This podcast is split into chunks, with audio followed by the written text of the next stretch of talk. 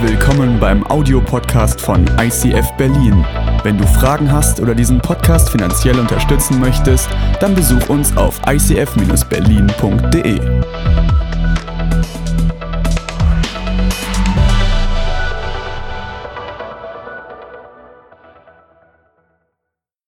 Heilige mein Herz.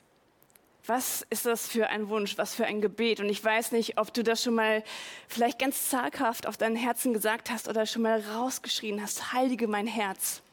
Genau darum wird es heute gehen, um Heiligung. Und mir hat vor einiger Zeit eine junge Frau eine Geschichte erzählt, die mich krass bewegt hat und mich an Heiligung erinnert hat. Und zwar erzählte sie mir, dass ihre Eltern, als sie damals geheiratet haben, von der Oma eine alte Kommode geschenkt bekommen haben. Die Oma dachte, das passt vielleicht gut in ihr Haus hinein, ist ja jetzt eine neue Wohnung und man hat ja noch nicht so viel Geld. Das Problem war nur, dass die Kommode jahrelang im Hühnerstall stand. Und dort hatte sie einiges an Farbe verloren. Es lag äh, jahrelanger Staub obendrauf und der Hühnerkot und die Federn von Generationen von Hühnern waren da drauf geklebt und die Oma hat noch versucht, diese Kommode sauber zu schrubben und, und zu, zu reinigen, aber es war wie nicht möglich. Kurzerhand hat sie dann einfach eine furchtbar hässliche grüne Farbe genommen und einfach alles drüber gestrichen.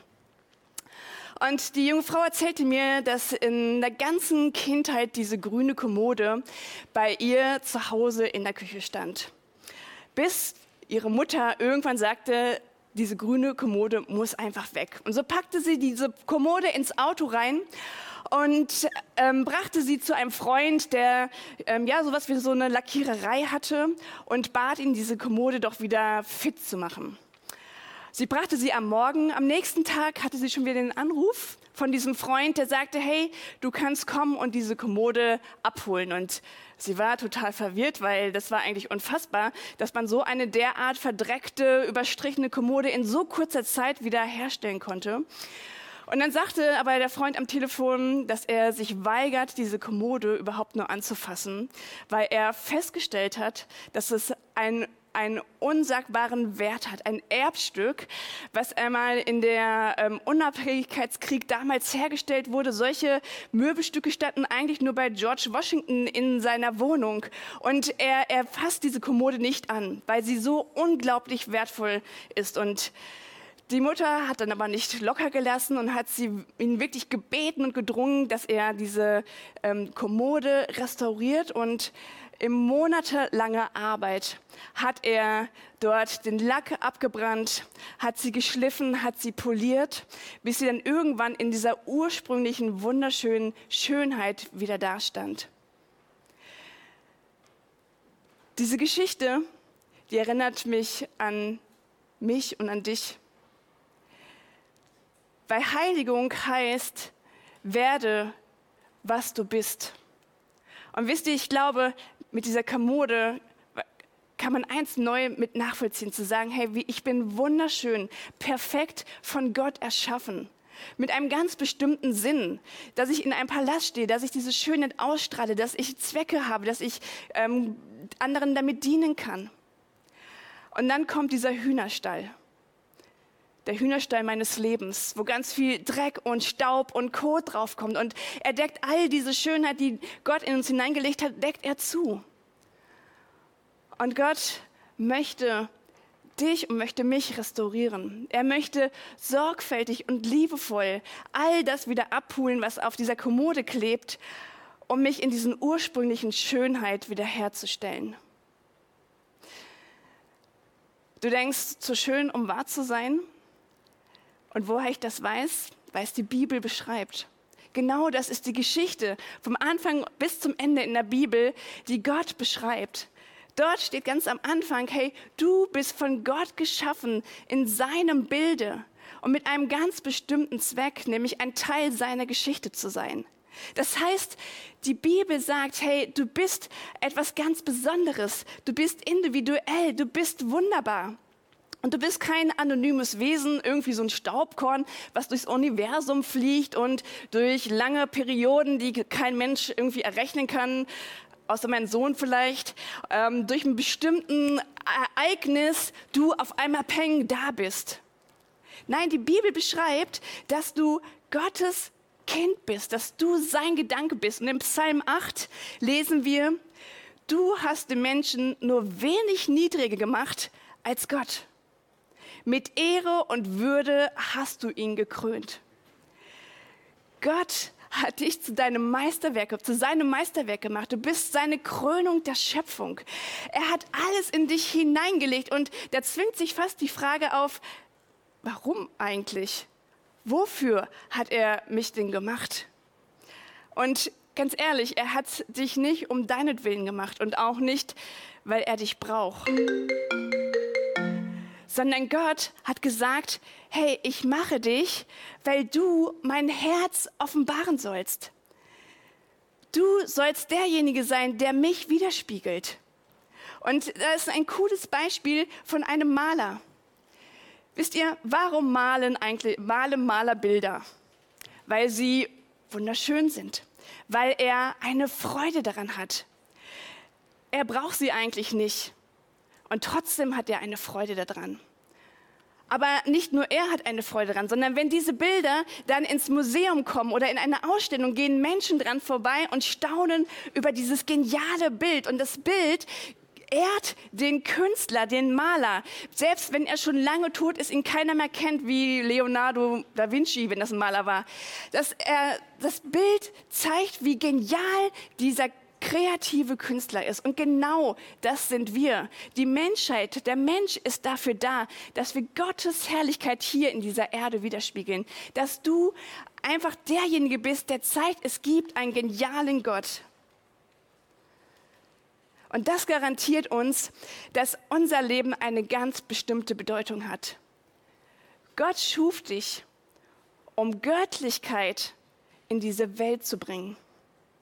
Gott schuf dich, um Göttlichkeit in diese gefallene Welt zu bringen.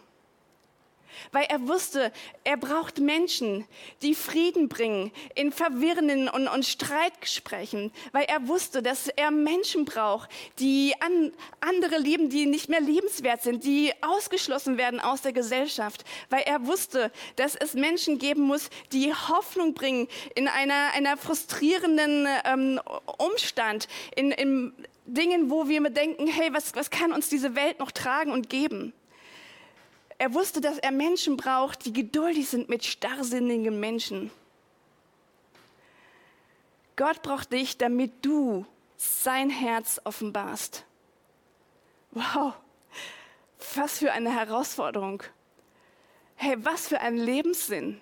Und es ehrt mich so dermaßen, dass Gott mich dazu gebrauchen möchte.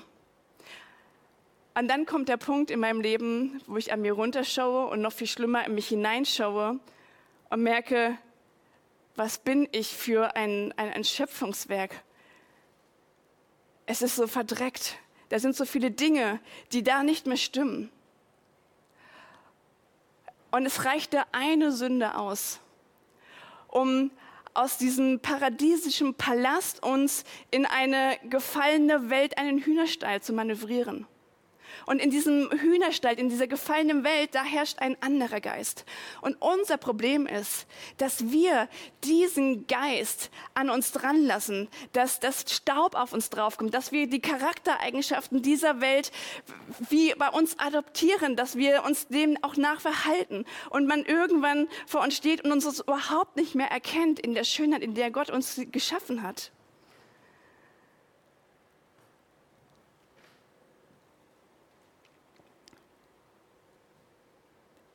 Ich sehne mich danach, dass ich Gottes Eigenschaften, seine Schönheit widerspiegeln kann. Und wie wir es in dem Trailer gerade gehört haben, ist das auch Gottes Wille. Gott will die Heiligung. Gott steht wahrscheinlich mit einer großen Trauer vor seinem schönsten Kunstwerk, was so verhunzt ist, so verdreckt ist, so verstaubt ist. Und er leidet. Und er will eigentlich nichts anderes, als ranzugehen, um es zu restaurieren, es wieder schön zu machen. Aber das Krasse ist, dass er dir die Wahl lässt.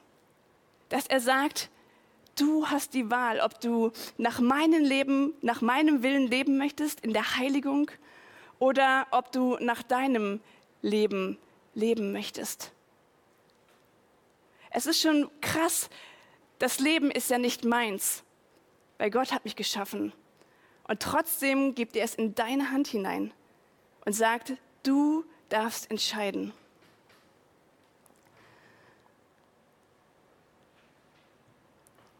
Und das Schlimme ist, dass ich darum vielleicht weiß, dass, dass ich ja eigentlich nach Gottes Willen leben möchte aber dass es mir so viel einfacher erscheint, nach meinem Willen zu leben, dass es mir viel leichter erscheint, egoistisch sein zu dürfen und zu sagen zu dürfen, jetzt habe ich aber das Recht, mal wütend zu sein, aber es tut mir jetzt einfach gut, auch mal auch traurig sein zu dürfen. Und diese Menschen, den liebt auch kein anderer und ich, ich kann den auch nicht lieben, wenn du wüsstest, was er mir da angetan hat.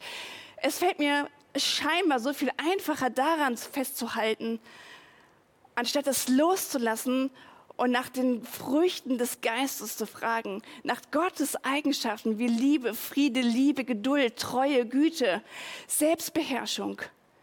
Und ich merke, wie so eine krasse Spannung in mein Leben hineintritt. Aber du wurdest nicht geschaffen, deinen unkontrollierten Gefühlsausbrüchen nachzugehen, sondern du wurdest geschaffen, um Gottes Göttlichkeit in diese Welt zu bringen. Und es gibt so einen coolen Slogan, ich weiß nicht, ob du ihn kennst, da heißt es, ich will so bleiben, wie ich bin, du darfst. Aber ich will es nicht. Ich will nicht so bleiben, wie ich bin. Ich sehne mich danach, wieder zu diesem wunderschönen Kunstwerk zu werden, wie Gott mich eigentlich erschaffen hat. Ich sehne mich danach, dass die Leute an mir staunend stehen bleiben und sagen, hey, wow, was für ein, Ma ein, ein, ein Mann, eine Frau. Was, was, was hat sie, was ich nicht habe? Da, da leuchtet was durch, was die Menschheit nicht kennt. Und ich sehne mich danach, dass so etwas in mir passiert. Und wenn du das für dich sagst, ich möchte diese Heiligung erleben, ich möchte zu dem werden, wer ich eigentlich bin, fragst du dich ja, wie kann das denn gehen? Und dazu gibt es in 1. Thessalonicher einen Punkt, den wir, glaube ich, ganz oft vergessen, den vielleicht sogar auch der Teufel versucht zu vertuschen. Weil was mich von Heiligung abhält, ist, dass ich immer denke, ich schaffe das sowieso nicht. Ich habe nicht die Kraft dafür. Es, ich habe schon hundertmal probiert, es funktioniert nicht. Im 1. Thessalonicher heißt es, er selbst aber, der Gott des Friedens, heilige euch durch und durch. Das heißt, unsere Heiligung schenkt uns Gott.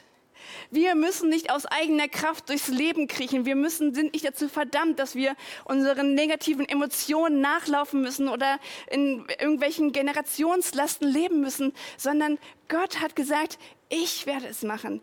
Ich werde dich verändern. Meine Kraft wird dich verändern.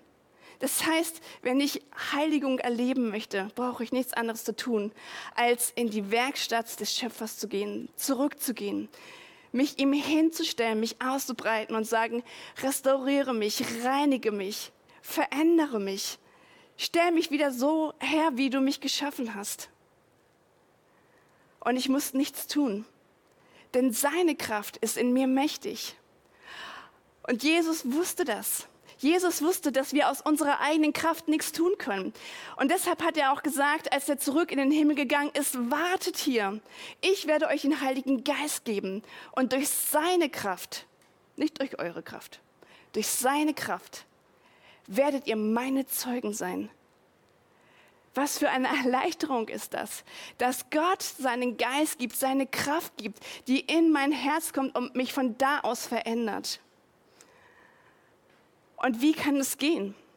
In 2. Korinther 3 lesen wir, indem wir das Ebenbild des Herrn anschauen, indem wir das Bild Gottes anschauen, seine Nähe suchen, in der Bibel lesen, beten, worshipen. Indem wir das Ebenbild des Herrn anschauen, wird unser ganzes Wesen so umgestaltet, dass wir ihm immer ähnlicher werden und immer mehr Anteil an seiner Herrlichkeit bekommen. Und dieses Umgestalten ist das Werk des Herrn. Sie ist das Werk seines Geistes. Was muss ich tun? Nichts anderes, als seine Nähe zu suchen. Es gibt einen coolen anderen Vers, da heißt es, ich bin der Weinstock, ihr seid die Reben. Wer mit mir verbunden bleibt, der bringt viel Frucht. Das heißt, das Einzige, was ich bringen muss, ist, dass ich Gottes Nähe suche und dass ich in seiner Gegenwart einfach verändert werde und automatisch aus mir Früchte des Geistes herauswachsen. Es ist seine Kraft, die durch mich hindurchfließt und mich verändert. Und mir hat mal jemand einen provokanten Satz gesagt. Er hat gesagt, Katrin, weißt du, deine Heiligkeit wird proportional wachsen mit der Zeit, die du bei Gott verbringst. Deine Heiligkeit, deine Veränderung deines Wesens wird proportional gleich wachsen, wie du Zeit mit Zeit mit Gott verbringst.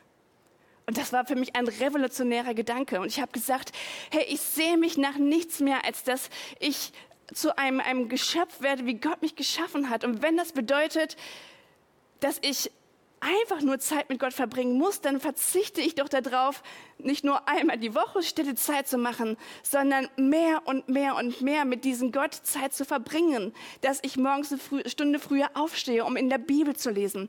Dass während ich hier zur Arbeit fahre, Worship höre. Dass ich während ich arbeite immer wieder Gebete habe, mich mit Leuten hinsitze und bete. Und ich merke, dieses ständig an Gott dran sein, gibt mir seine Kraft. Und vielleicht denkst du, ich habe das schon so oft probiert und nichts ist passiert. Du kannst eins tun. Du kannst um diese Kraft beten, so wie die Jünger es damals gemacht haben. Und dann, das fällt mir persönlich extrem schwer, zu warten. Warten, dass etwas passiert, dass diese Kraft kommt. Und es, es gibt keinen Tag mehr, wo ich nicht auf den Knien liege und Gott anflehe und sage, Gott, gib mir deine Kraft, gib mir deinen Heiligen Geist. Ich möchte, ich sehne mich danach, all deine Früchte in meinem Leben zu sehen. Und ich lege ihnen immer wieder neue Früchte hin. Und ich sage ihm, Gott, ich wünsche mir so sehr deine Gaben. Ich möchte Wunder tun, ich möchte heilen. Gib mir alles, was ich bekommen kann. Und während ich darum bete, warte ich, bis es passiert und ich verbringe einfach Zeit bei ihm in seiner Nähe.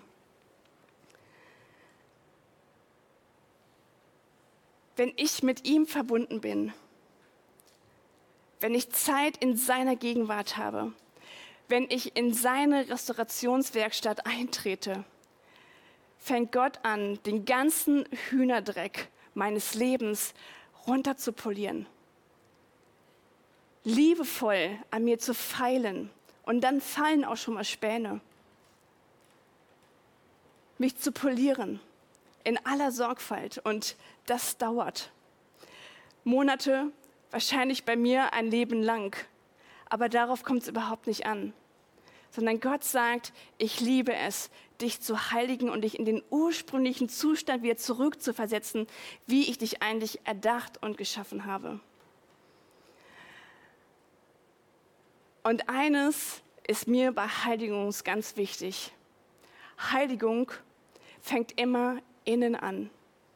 Heiligung beginnt immer in meinem Herzen. Und dann äußert es sich nach außen. Jesus hat gesagt, ich möchte nicht bloß, dass du so handelst wie ich, sondern ich wünsche mir so sehr, dass du so bist, wie ich bin. Wisst ihr, ich habe es gelernt, zu handeln wie Jesus.